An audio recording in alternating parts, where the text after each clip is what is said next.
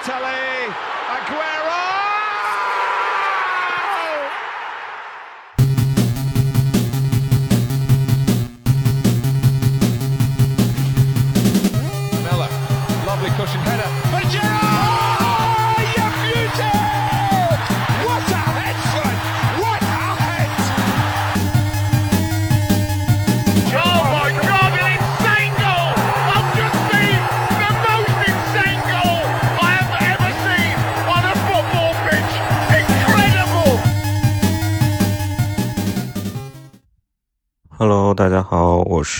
Travis，有很久没有更新了。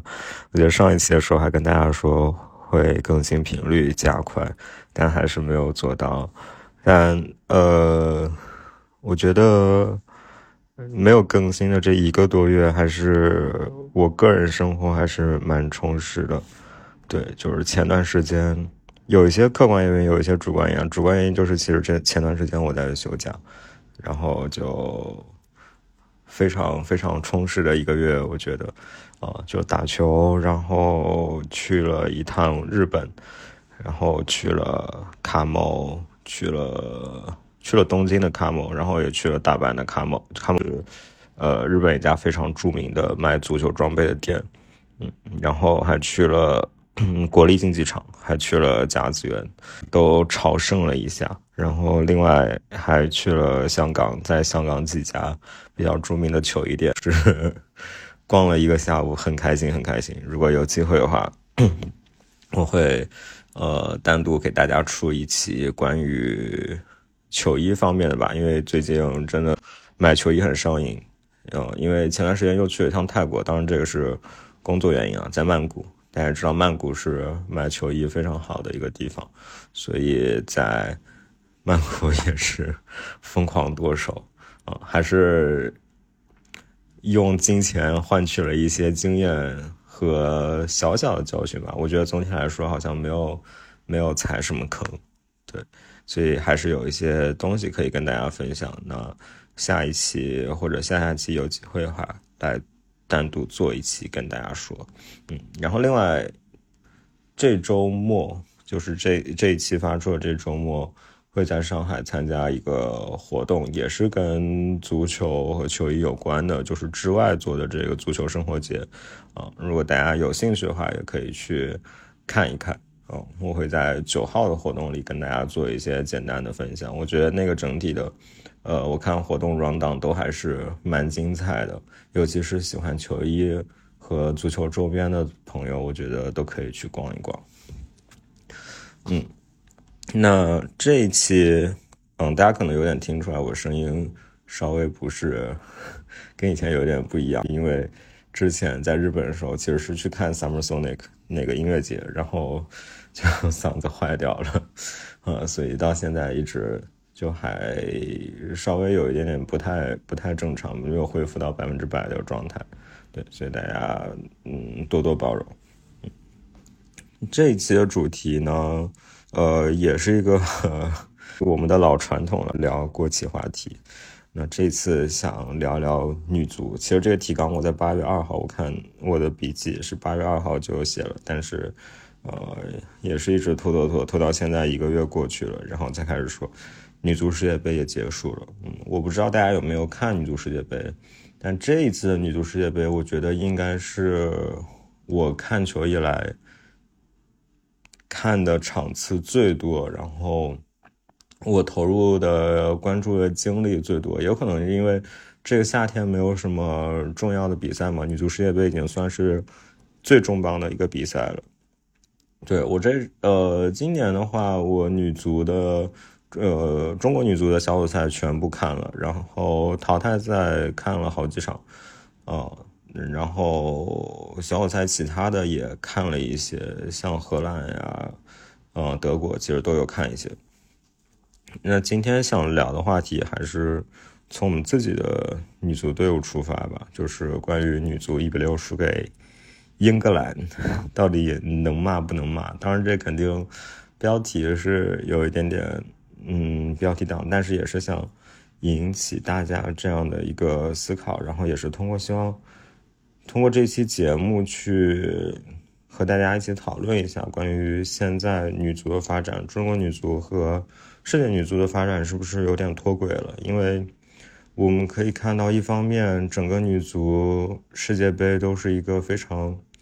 欣欣向荣的一个状态，然后。呃，不管是大家的关注度也好呀，还是女足世界杯本身的商业价值也好，还是女足的竞技水平也好，我觉得真的是肉眼可见的在提升的。对，但另一方面，我们就感觉到，嗯，中国女足好像，嗯，即使去年，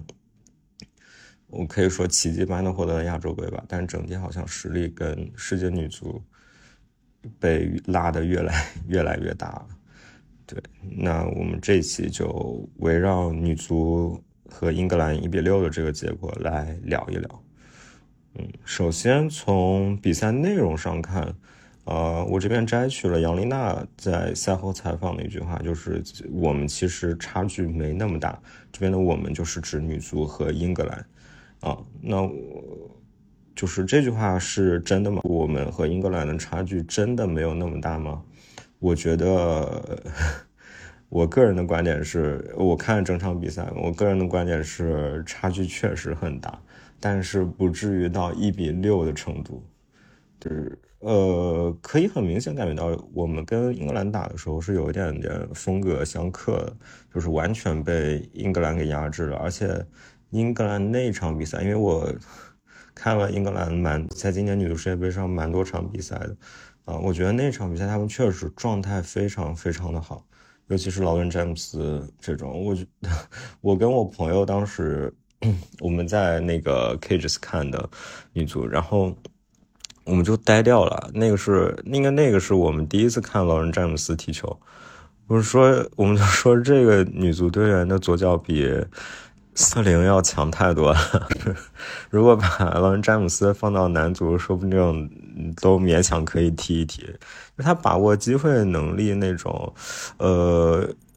我觉得我们这里说的实力已经不单单是那种相对的实力了，就是说他在女足的那呃赛场的那种实力，就是他在和女足队员的对抗中所体现出来的实力，而是他单纯的从技术的角度，像他呃，我像有一球就是。因为过去一个月，我可能记得没有那么清楚，但是应该是一个搓外脚，呃，搓搓远角的一个远射，几乎是不停球的。就这种是完全是男足的技术动作，而且你在男足的比赛中都很少看到这种。然后包括他的凌空呀，这种完全就是范佩西啊！我当时看了，完全就感觉是范佩西的那种。就我们阿森纳球迷嘛，第一时间肯定会想到范佩西。而且又是凌空左脚，对吧？这些要素集合在一起，我其实看女足算比较早，但我不能说看得很频繁，就不能说是一个非常资深的女足球迷。但确实从零七年是女足世界杯的时候，当时就开始看。呃，我觉得这一代的球员跟以前的那些传奇球员相比，确实整体的纯粹的技术水平上强太多了，而且身体素质也是。我印象最深就是以前，像以前普林斯，应该叫普林斯，呃，德国队那个中锋，我记得身高是 大概一米七六的样子，就已经是一个我觉得在禁区里像一个塔一样的那种感觉。但现在一米七六，我看这届女足世界杯，每个队都有一米七五以上的非门将球员，就这个身高现在在女足世界里太常见了。然后包括像英格兰，然后。呃，荷兰，然后英格兰那个六号，我当时看跟朋友说，英格兰六号完全就是一个会踢球的，呃，就是会有脑子的带脑子的马奎尔，他那个身材在场上实在是太突出了，而且跑动能力又那么强，简直就是真的跟怪物一样，跟字母哥在篮球场，我们第一次看到字母哥打篮球的时候那种感觉，嗯，但是嗯，从另一个方面来说呢，一比六这个分差确实是。有点过大了一点，我觉得我们跟英格兰女足的实力差距是有一些的，啊，就是纯技术层面、身体层面都有一些差距。但是，呃，要说输五个球还是比较比较意外的。那我觉得更能正常水平在两到三个球就差不多了。然后，另外，今年女足其实也不是说。呃队员们最好的一个状态吧。对，所以我觉得，但英格兰是一个比较全胜的一个姿态嘛，啊，所以呃，确实差距没有那么大，但是差距还是很明显，我觉得，嗯。然后第二个点就是，呃，王霜其实说了，在赛后采访说了一句话，就是也是引起蛮大的争议的，就是说出现了又能怎么样？那 这句话确实在网上引起蛮大范围的讨论，然后也有一些媒体人出来批评王霜。但嗯，我在这边想讨论的是，就是为什么说出现了又能怎么样？就是为什么王双会说这句话？因为从以前以往的呃，就是 record 上面来说，王双其实他并不是一个我们说大炮型的一个球员，他不是那种会呃满嘴放炮。呃，或者博眼球的流量的这样的一个球员，那他为什么会在赛后采访中说的这样的一个措辞呢？我个人是比较 支持王双的，因为我觉得，呃，王霜其实他在谈的是一个非常根本性上的一个问题，就是呃，这也是我们中国，我觉得中国足球的一个很大的问题吧，就是大家。永远是关注在国家队的比赛，尤其是对女足。一到大赛的时候，大家会突然出现女足，就是突然开始关注女足，所有关注度都到女足身上。但是在真正平时的时候，可能最近两年稍微好一点点。我不知道是不是我自己有这样的一个信息茧房，因为我身边做体育、从事体育，然后做体育内容的朋友还是蛮多的，所以我会感觉到。大家对女足的关注度还是比较高，这两年平常的时候，就像沈梦雨啊，在苏格兰踢球啊这种，但一呃，可能再往前倒三四年，就很明显，就是可能除了王霜以外，其他女足的，比如说我们自己的国内的女足联赛，大家是无人问津的，嗯，然后我大家有感觉说现在。女足的氛围有在变好吗？就是说，你身边踢球的女生会变多吗？我觉得其实也还好。其实我自己是居住在上海这样一个城市，我觉得上海是一个相对来说，在国内已经非常男女平等，然后女性的呃审美或者说追求非常多元的一个城市。但是女孩子踢球还是占比较少的一个比例啊，这点我觉得我们也是后呃，我到后面一点。再展开说吧，就是这个根本原因，就是说出现了又怎么样？我觉得其实王双是在侧面回答一个，就是我们现在还没有走在一条正确的道路上。对，嗯，那 我想先讨论的一个问题是，跟我们 这一期的标题比较相关，就是女足到底能不能骂？就是女足有受批评的一个豁免权吗？因为我觉得这一次。呃，这个赛果出来以后，其实泾渭分明的出现了两大阵营，一个就是有一些球迷觉得一比六这个分差实在是不能接受，这个结果实在是不能接受，对，然后就所以就开始对女足有一些批评，然后另一话也就是说，呃，包括我一些朋友也会有这样的观点吧，就是说即使女足输了一比六，但他们的精神还是很好，他们已经很努力了去。去拼了，然后包括他们，呃，以往获得的一些成绩啊，我们所谓给他铿锵玫瑰的这样的一个称号，对，那女足到底是不是在我们整个的一个竞赛体系，呃，国家国家队的竞赛体系中就有一个受批评的一个豁免权？其实这个问题映射到，我觉得女排、女篮都是一样的。呃，我个人对这个的观点是没有。我觉得一比六这个分差确实是需要去做一些反思和检讨的，就不一定不一定是批评，但是就我们就场上的表现来说，去做一些啊我们自己的总结和反思，其实是完全完全 OK 的。我觉得女足是。不管是女足也好，还是女排也好，她都是没有一个所谓的受批评的一个豁免权的。他们可能以往，啊，像女足有铿锵玫瑰这样的一个称号，然后女排有所谓的女排精神。可是我觉得这一个名词是，就是是需要去获得的，需要去 earn 来的。它不是说你披上了国家队女足，你是女足国家队的一成一个成员。然后你入选了这个名单，然后你是女排的一个成员，你代表女国呃中国女排去打球，你就自动获得了这样一个所谓的 buff 吧，就用我们游戏用语来说 buff。因为铿锵玫瑰和女排精神其实都是指的某一个特定时期，我们对他们所体现出这种呃内在气质的一种褒奖，但并不是。我个人觉得，我觉得并不是每一届女足国家队都是铿锵玫瑰。铿锵玫瑰其实，因为我之前在听另外一个播客节目时候，其实也有说到，我觉得里面的嘉宾其实也跟我是有类似的观点，就是我觉得铿锵玫瑰就是特定的指九九年女足世界杯前后的那一批队员，然后女排精神它就是指可能郎平那一代，然后到后面零四年那一届。陈忠和那一届，然后到里约奥运会那一届，他并不是说每一届奥运代表队、每一届出征世界杯的女足队员都是铿锵玫瑰，或者说都能代表女排精神。一定是你们表现出了某种精气神，你们获得了一定的竞技成绩，我觉得才可以说你们配得上这样的一个称号的。对，当然，我个人是非常反对，就是。啊，一些一些球迷可能也是之前被喷的太狠了吧，然后在女足一比六以后就说啊，你们天天嘲笑男足，结果女足还不是一比六，啊，就是男足跟英格兰踢都不至于一比六这种，我觉得这种的，嗯，所谓的批评就完全没有必要。因，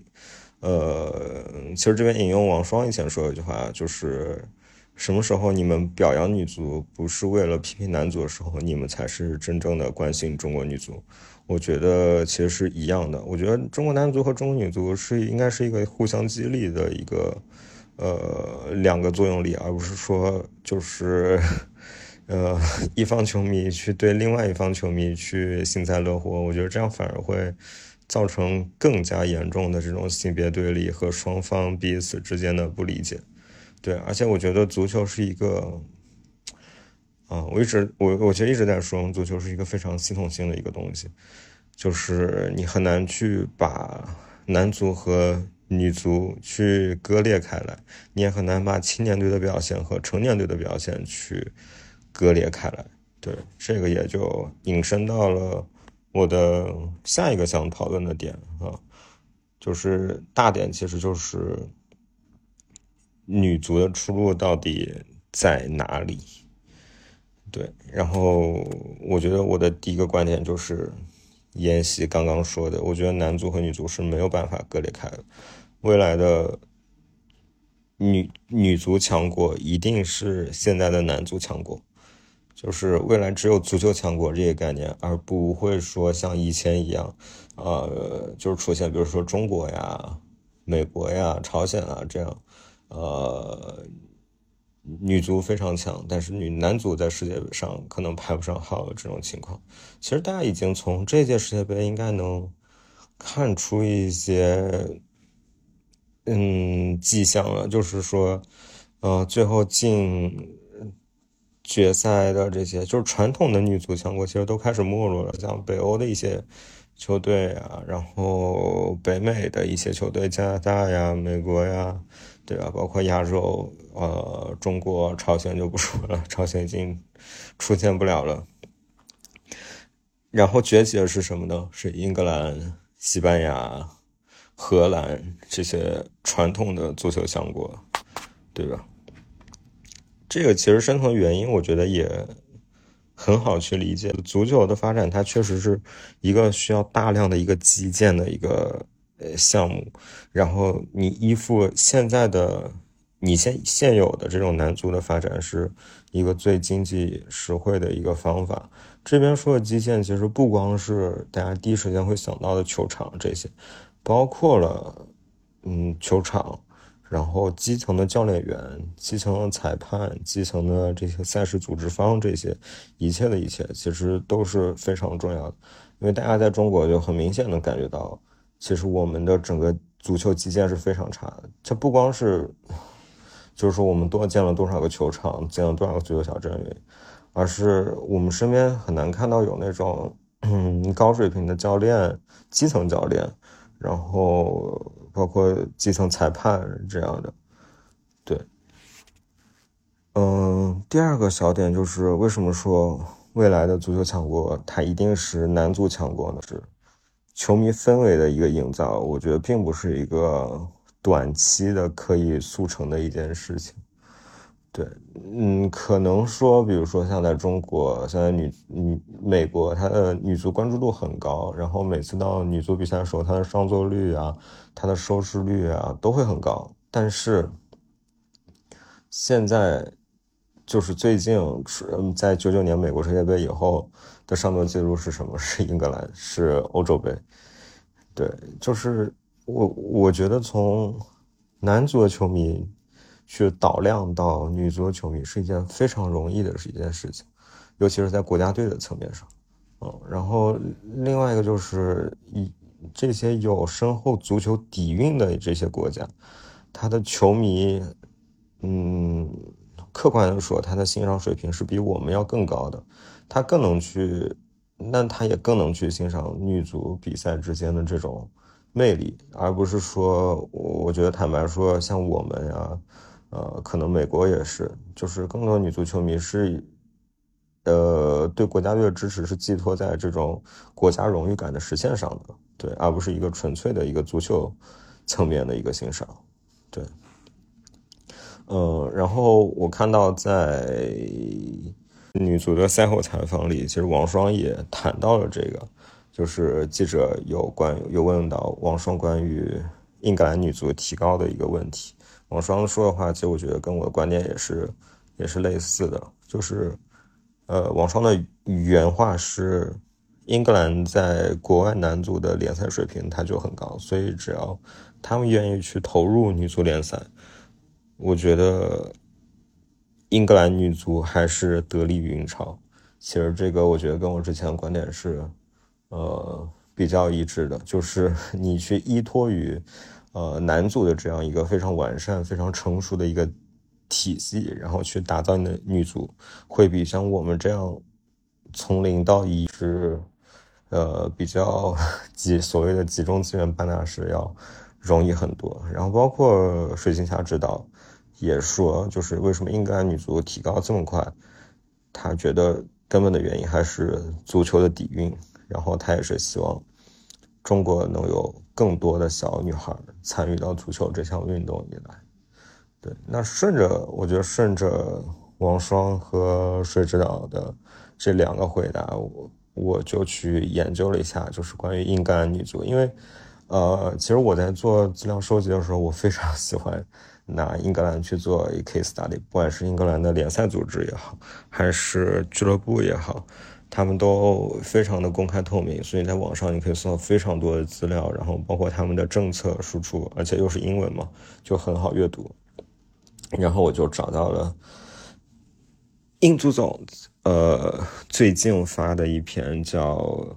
呃，我看课题的中文翻译叫《女足战略迎接积极变革》，然后它的英文名叫。Inspiring positive change, the FA strategy for women's and girls football。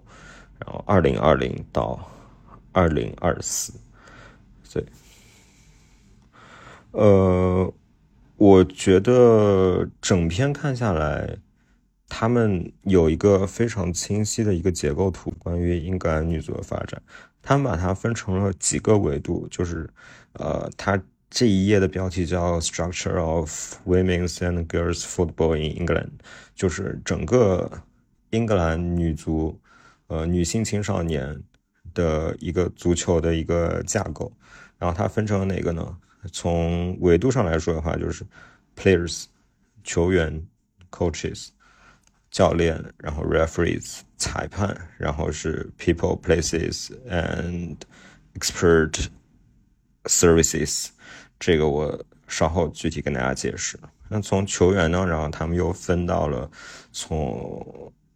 第一个阶段是 early participation，就是你在年纪非常小的时候的参与，五到十一岁，然后到第二个阶段，他们叫 development participation，就是呃一个女足发展的一个球员个体一个发展的一阶段，就是从十一岁到十四岁，然后在十四岁以后，他们又分成了三个层次。就是第一个就是 England Pathway，就是一个呃，可以理解为比较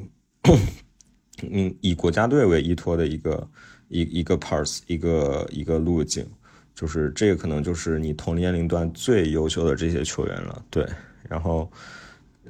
另外一个就是 Club Player Pathway，就是你的俱乐部，当然你的整个这个的基础还是。俱乐部的球员培养，然后俱乐部再给英格兰去，呃，英格兰的国家队各级国家队去输送球员。当然，英格兰国各级国家队也会就是反哺俱乐部的球员培养。然后到再往后的话是，呃，elite domestic leagues and competitions，那就其实是的，就是女足联赛，就是职业联赛。然后它其实相对应的也就是。England senior teams，那就是成年队，对。但是在这个之外，还有一个非常底层的贯穿整个，呃，十四岁以后的球员发展的一条叫 Football for All，就是一个比较草根向的大众性的一个一个项目。然后关于教练的这一块，就是他们有在这个比较总体性的一页里提到是 coach support development and learning opportunities。嗯，其实就是关于教练的支持，呃，这可能是指从男组去呃派遣一些教练到女足的项目中来去做一些支援，然后包括呃。他们又提到教练的发展以及教练学习的机会这一套，其实我在英格兰上学，不是英格兰上学，我在英国上学的时候就感觉到非常深，就是他们本身整个的 coaching 的教练的这个培养体系，从非常业余的 E 级一直到 UEFA 的呃，就是欧足联的 Pro 级，就是一个非常透明，一个非常。嗯，清晰的一条，对，就是即使你是一个完全没有背景的一个草根，你也可以通过一级一级的考证、参加培训，去获得最高级别的证书，然后进入职业足球这个领域。对，所以对他们来说这一块就并不复杂，只要依托于男足的体系，其实是非常容易的。然后另外就是关于 referee。呃，他们中间提到 referee support development and learning opportunities，这个其实是跟 coaches 是一样的，跟教练体系是一样的。英格兰的呃裁判培养体系也是非常健全，所以这就是为什么呃之前说，包括王霜也说，就是英格兰女足的快速提高，很大程度得益于。英超的成功，以及英足总建立了一个非常完善的体系，就是因为这一块他们是完全可以照搬男足的，然后甚至跟男足去共用、去 share 这样的一个体制。那对于他们教练员和裁判员的培养就非常容易，而我们呢，就是 本身自身男足的教练员和裁判员的培养体系都还没有打通，都还是有一些啊。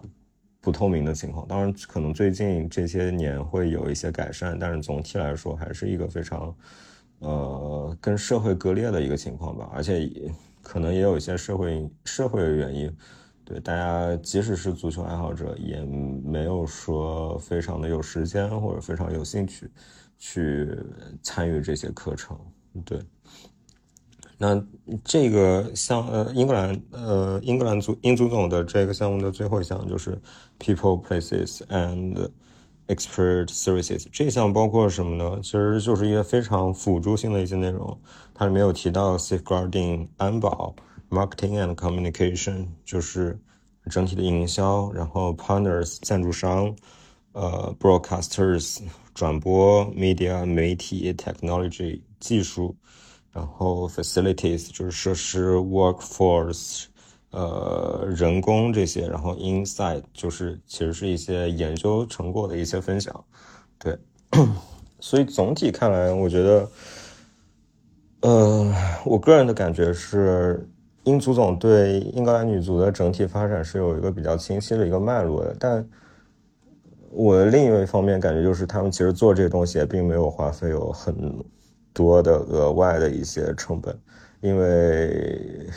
我之前也看过英足总关于男足他们整体男足的一个规划体系，我觉得其实是差不多的。那为什么他们可以照搬？就是因为 他们男足已经做的非常成熟了，他就是可以，呃。我不知道这样形容对不对啊？就是，呃，借男足的这个壳，然后去，呃，抚育新的女足的这种火种，对。所以总体来说呢，呃，呃，除了除了就是非常清晰的这个脉络和长期的规划以外。我觉得让我印象还有一个非常深刻，就是他们对足球的认知吧。哦，因为他们第一页就其实就写了一句话，叫 “Football has the power to change lives for the better”。这个也是我一直觉得，就是我一直深信不疑，就包括我读书的时候，我就深信不疑话，就是足球是一个可以让大家的生活变得更好的东西。对，就是，嗯，但对。大部分的中国人，或者说甚至是中国球迷来说，大家真的有这样的一个信念感吗？我觉得是，呃，比较少见的。然后他们还有一句话叫 “We ask ourselves the questions: What can we do better and differently to make the winning inevitable？” 啊，就是他们一直在持续的去。问这个问题，就是作为他们自身，作为 FA，作为足协，他们能做什么呢？就是对国家队的胜利去帮助什么呢？他们回答是：talent wins games But teamwork and intelligence wins trophies。就是你靠球员这边 talents，我觉得可能有两个解释吧，一个是天赋，然后另外一个是球员。我这边可能倾向于觉得是说在表示球员的意思。就是你靠球员可以赢得比赛，但是你靠团队协作和你的 intelligence，intelligence，我觉得其实并不是说单指智力，而是你整个足协上下，你整个足球系统上下的这样一个群策群力，你才能去赢得 trophies，就是获得冠军。对，然后他们的最后一句话是 We want to inspire the nation through。World class football，他们希望通过这种世界级的足球表现去振奋整个国家。我觉得其实这个是每一个足球从业者的一个愿望，是我们希望去通过足球让这个世界，让自己的国家。我觉得最小的说，就让自己的社区吧，让自己的社区，让自己的城市，然后让自己的国家，然后最后让这个世界变得更好。但啊，我们是不是在生活中有有一些现实的因素？我觉得我呃，虽然我现在在这么说，但也不一定说完全能做到。对，当然我是希望说能有越来越多的这样有信念感的人出现，尤其是在一些比较重要的职位里，可我觉得可能有一些岗位，它就是必须要有这样的一些信念感才能做得好的。对。然后最后，我觉得，呃，我这边 c o u t e r 一句话，但我忘了是哪位说的了。对，呃，但我觉得作为总结是比较合适的。就是我觉得整体来说，就是非常任重而道远吧。每一个细节都要去做好，然后包括我们自己的联赛，它的水平也需要去提高。然后接下来中文组还有亚运会。还有奥运会预选赛，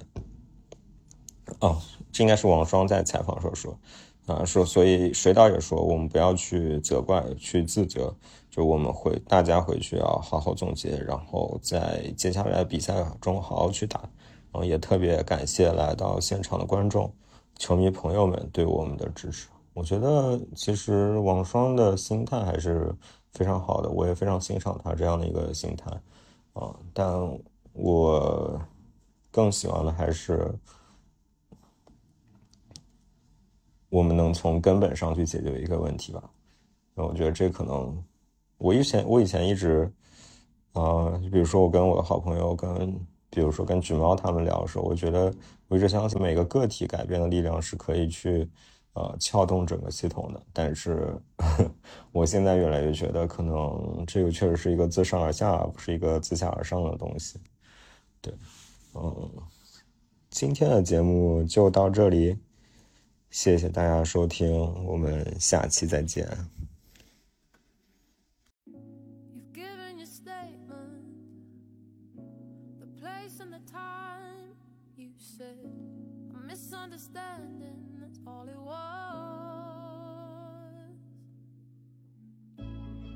Should believe you. We can't build love on a lie. But I'm starting to doubt you. I wonder why.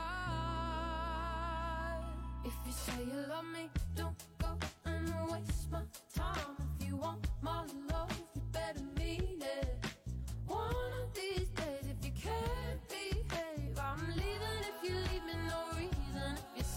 love me,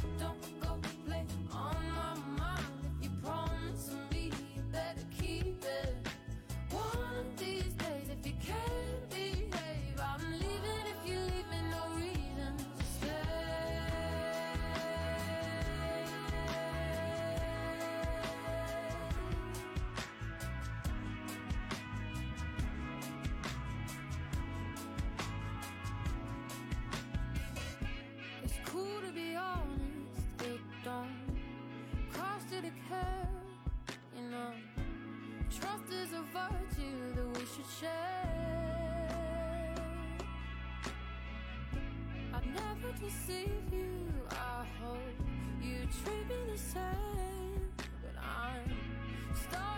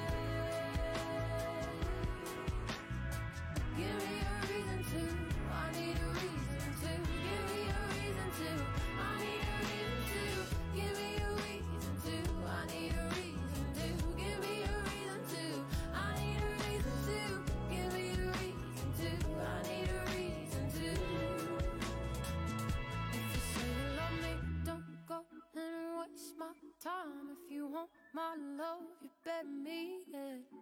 One of these days, if you can behave, I'm leaving if you leave me no reason. If you say you love me, don't go play on my mind. If you promise me, you better keep it.